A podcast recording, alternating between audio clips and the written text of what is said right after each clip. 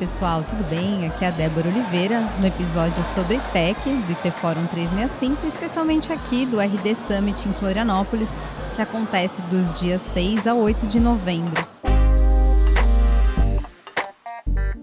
Esse aqui é o maior evento de vendas e marketing da América Latina e hoje eu vou bater um papo sobre tendências de marketing, tecnologia e relacionamento com o cliente. E para falar sobre esse tema, Está aqui comigo a Fernanda Nascimento, estrategista da Stratlab e especialista em marketing e vendas centradas na experiência do cliente. Então, Fê, muito obrigada pela sua participação aqui. Hoje a gente vai bater um papo super legal dos aprendizados que a gente teve aqui. E a ideia é a gente conversar mesmo e, e abordar essas tendências. Então, como a sua área de experiência, a sua área de interesse é experiência, o que, que foi de mais bacana que você viu até então sobre esse tema? Primeiro eu queria só agradecer por esse papo e falar que está sendo a, a experiência para mim está sendo dividir com você a cobertura desse evento, que está muito bacana. E eu acho que o evento por si só, ele já é uma grande vivência. Ele já traz para quem está aqui muitas coisas interessantes, muitas oportunidades de se surpreender não é à toa que tudo isso acontece. Eu acho que a Resultados Digitais vem ao longo dos anos fazendo pesquisas, compreendendo o seu cliente em vários pontos de contato para que, ele, que eles possam se organizar, planejar e entregar é, essas experiências que fazem. Eu até brinquei no artigo que a gente escreveu que as pessoas até sorriem como se elas encontrassem aqui coisas que elas gostariam de ter, né, de viver, mas que elas nem sabiam. Então eu acho que esse é o teor da experiência, quando você sabe como se comunicar com o seu cliente, o que oferecer para o seu cliente, a ponto de fazê-lo pensar ou sentir que você entende muito do que ele quer. Uhum. E você até participou de algumas dessas experiências, né? Assim, bem focadas em Customer Experience. Tem aqui o espaço da Singu, então você foi lá fazer a unha. Fui fazer massagem também. A gente também viu o espaço de bebê, mamães e grávidas, né, Débora, que tinha comida para o bebê, comida para a mãe, é um espaço de brincadeiras, trocador. E, se eu não me engano, essa é a primeira vez que um evento desse porte é, aceita ou se prepara para receber crianças, porque não é fácil receber criança num evento desse tamanho, com bastante interação sonora. Enfim, e eles estão fazendo essa uma experiência agradável e possibilitando que essas mães não deixem de participar, que eu acho que é, é também inclusão, né? É, porque o conhecimento hoje é para todos, né? Então você acaba segregando muito. Eu achei bem inclusiva essa iniciativa, né? Uhum. E tantas outras iniciativas de inclusão nesse sentido também. Mas os as próprias palestras falaram bastante de, de customer experience, né? Sim. Na parte de conteúdo, o que, que você destaca de bacana que você ouviu por aqui? Débora, é, acho que no final, né, se a gente fosse fazer um resumo do evento, é, não foi uma exclusividade desse evento. Esse ano a gente participou de vários eventos e a gente sabe o quanto as pessoas estão falando de humanização, né, de tecnologia para humanizar. Mas no final, é, se a gente fosse fazer uma grande conclusão, como eu disse, a gente falaria que as pessoas estão acordando para a necessidade de promover experiências melhores e personalização para o seu cliente. Você tem a mesma visão que eu? Eu tenho, sim. Eu fui numa palestra ontem do Alfredo Soares, que ele é um guru de vendas, ele é super conhecido nesse mercado da Vetex, e ele falou bastante sobre isso, né? O fato de você colocar o cliente no centro, então você transformar o cliente de fato em uma pessoa única. E que essa demanda vem do próprio consumidor, né? Antes a gente falava de uma comunicação de massa, produtos voltados para massa, para muitas pessoas, e agora a gente fala de one-to-one, peer-to-peer. E essa tendência está cada vez mais forte, né? Sim, é, e o que é bacana é que talvez a gente já tenha escutado isso muito antes, né? Eu acho até que lá no começo da minha carreira a gente já falava de, de, de atender, de não ser uma empresa voltada para produtos, mas sim uma empresa voltada para os clientes. Só que isso nunca foi possível, porque a gente era muito difícil coletar a informação do cliente a ponto de gerar uma personalização é, tão detalhada que fizesse mesmo a nossa comunicação única. E ontem, por exemplo, é, o, a gente viu a própria RD a, é, apresentando o novo sistema deles de CDP, né, que é o Customer Data Platform, é, em que eles é, eles estão contando para a gente, estou tentando, ah, o Rafael Abreu fez a apresentação e mostrando que vai ser possível a partir de agora, inclusive a gente personalizar a experiência do cliente na hora dele encontrar a nossa landing page. É de forma que a gente tenha diferentes landing pages que sejam apresentadas para o cliente de acordo com o perfil do usuário. Ou seja, como já acontece nas plataformas de streaming, né? Que as, a propaganda, né? O, o anúncio ele se adequa ao perfil da pessoa. Então, vamos supor, se é um um Stranger Things mesmo, se a pessoa gosta mais de de um se é, o, algoritmo identifica que ela tenha, tem mais afinidade com os monstros, então ela vai ver o monstro. Se ela tem mais afinidade com a turma de meninos, vai, ela vai ver na propaganda, no anúncio, né, a turma de meninos. Eu falo propaganda, me dá até uma agonia, porque é conteúdo, né, propaganda, é. mas é uma, uma analogia. Então, isso ser possível, eu acho que é um grande passo, principalmente para quem trabalha com pequenas e médias empresas, porque esse universo da personalização, ele parece muito factível para quem tem muita verba, muito budget para investir. E quando a gente traz isso para o mundo do pequeno e médio, faz com que a gente compita de igual para igual, né? Faz com que a gente tenha o mesmo tamanho no mundo virtual, é, permitindo que o cliente conhe nos conheça pelo que a gente pode oferecer e não pelo tamanho que a gente tem, pela verba que a gente investe ou pela marca que a gente construiu. Então, isso equaliza, né? Uhum. Deixa as marcas deixa todo mundo nivela. Nós democratiza podemos democratiza. Bastante, é. Excelente palavra. Uhum. É, você, o que, que você viu com relação à personalização também? Porque eu sei que você viu bastante coisa relacionada à personalização. É, então tinha bastante esse tema aqui. E hoje, especialmente aqui no segundo dia do evento, na abertura com a Anne Handley, que curiosamente ela é a primeira Chief Content Officer do mundo, do mundo. de verdade, né? Tá, tava até escrito no descritivo dela lá. De verdade. De verdade. É, ela falou bastante sobre a personalização e o fato de você conquistar a confiança do cliente por meio disso. Né? E aí ela mostrou vários exemplos interessantes, um deles foi muito legal de e-mail, porque o e-mail ainda é muito usado para se comunicar com o cliente, né? E é um, um meio muito é, que, as, que as pessoas aceitam esse e-mail, né? Não é tão invasivo. E aí, no, ao final desse e-mail, a pessoa falava assim: Te amo, amo você. assim, então era, era muito pessoal, né? Aquela coisa de aproximar mesmo. E foi engraçado ela mostrar esse exemplo.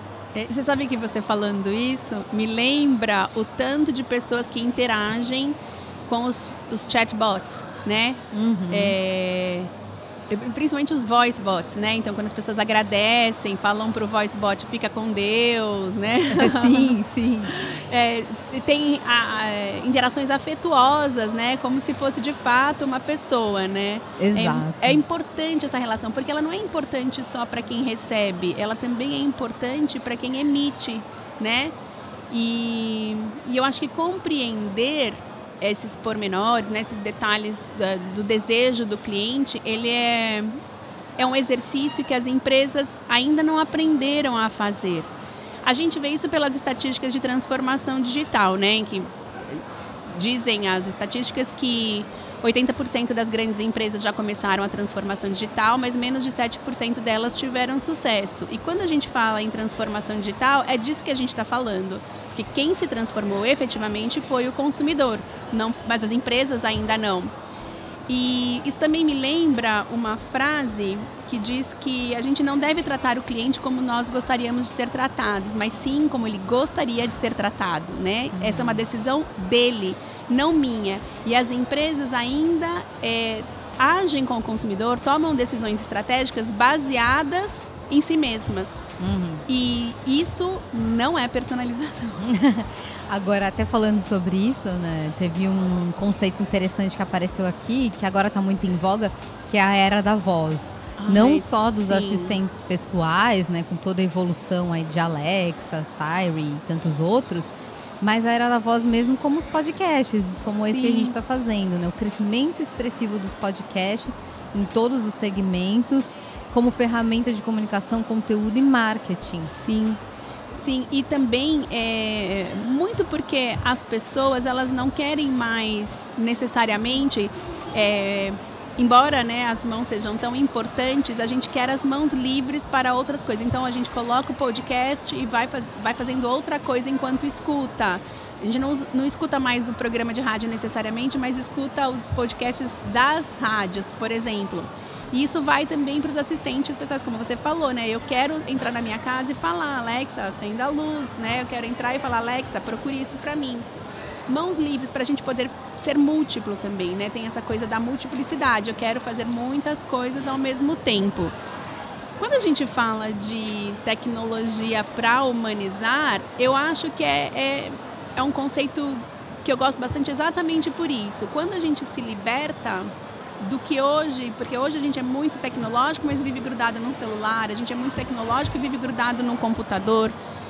Quando a gente se liberta disso, né? Como que a tecnologia ajuda a gente para que a gente possa voltar para o um para um, né? Uhum. Para o olho no olho, né? Então a gente pode ter a conveniência que a tecnologia promove, mas voltar para a comunicação interpessoal frente a frente também. Faz sentido? Faz, acho que essa relação ela vai ser fortalecida com a tecnologia. Tem muita gente que acredita que a inteligência artificial e, e outros tipos de tecnologia vão acabar com a relação humana, mas eu acredito que o contrário, assim, a gente vai ter mais tempo para se relacionar com as pessoas e É. extrair o verdadeiro valor da, da tecnologia, né? Verdade, é, com certeza.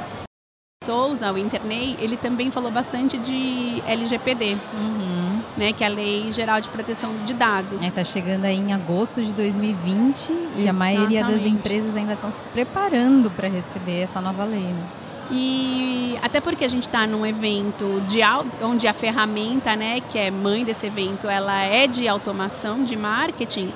Então é muito importante que a gente volte para casa, analise, compreenda o LGPD e não, enfim, precisa de um podcast só para falar dos pormenores da lei, Verdade.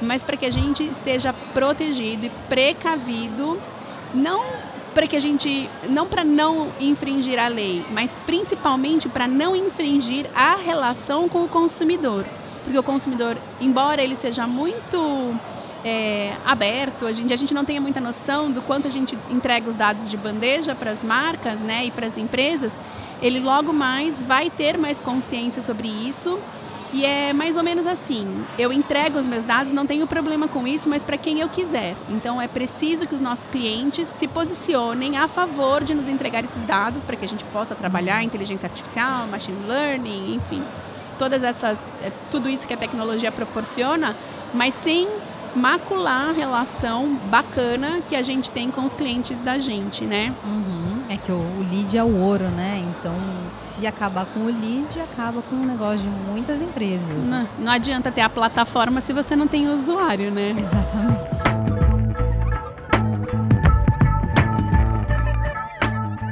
O D, sabe um- uma, uma coisa que a gente também conversou bastante nesses últimos dois dias e eu queria que a gente, eu acho que a gente podia conversar aqui, é sobre como as pessoas têm, têm misturado Customer Experience, né, o CS, CX, com o Customer Success, Uhum. CS.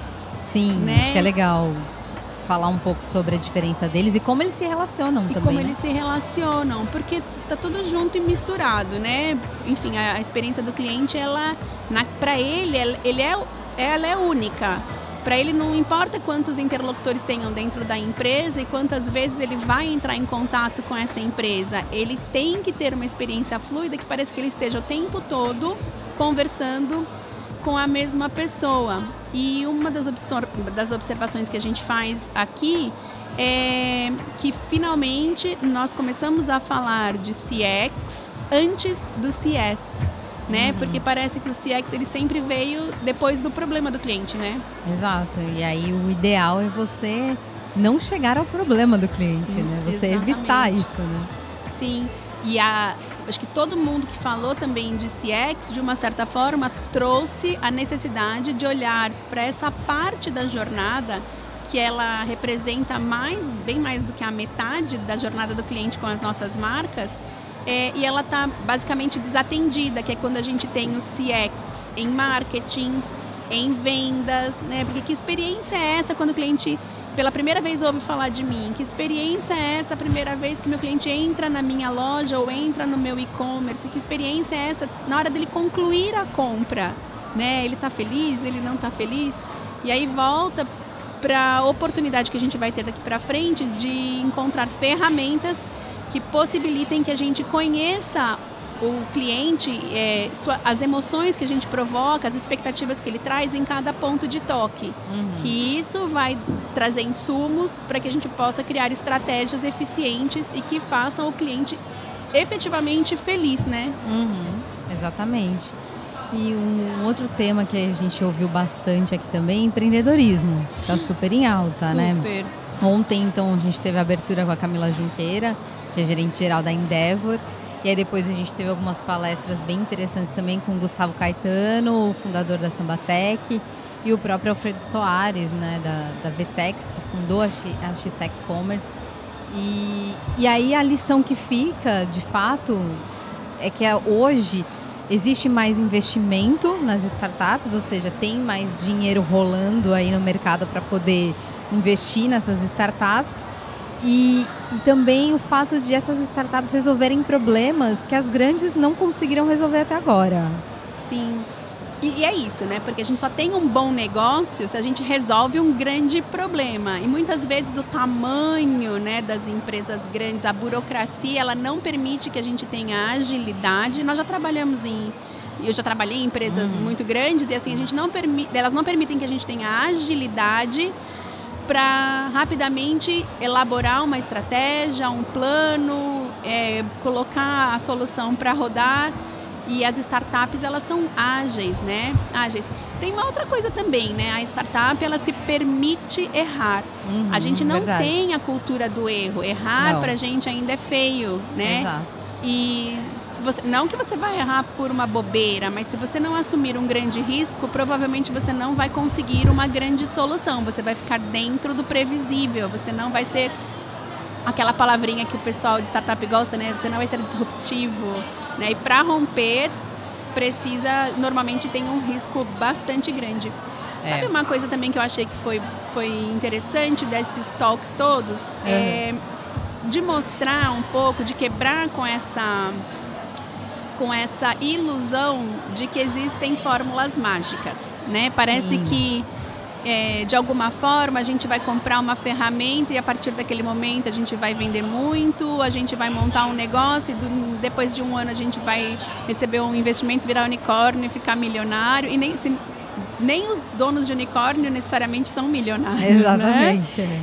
E, e, e assim, mostrar que que é trabalho duro, que não é fácil, que precisa de persistência, que a gente cai, levanta, cai, levanta, cai, levanta, cai e levanta de novo, né? Muita gente usou uhum. inclusive a repetição das palavras, né? Again and again and again and again.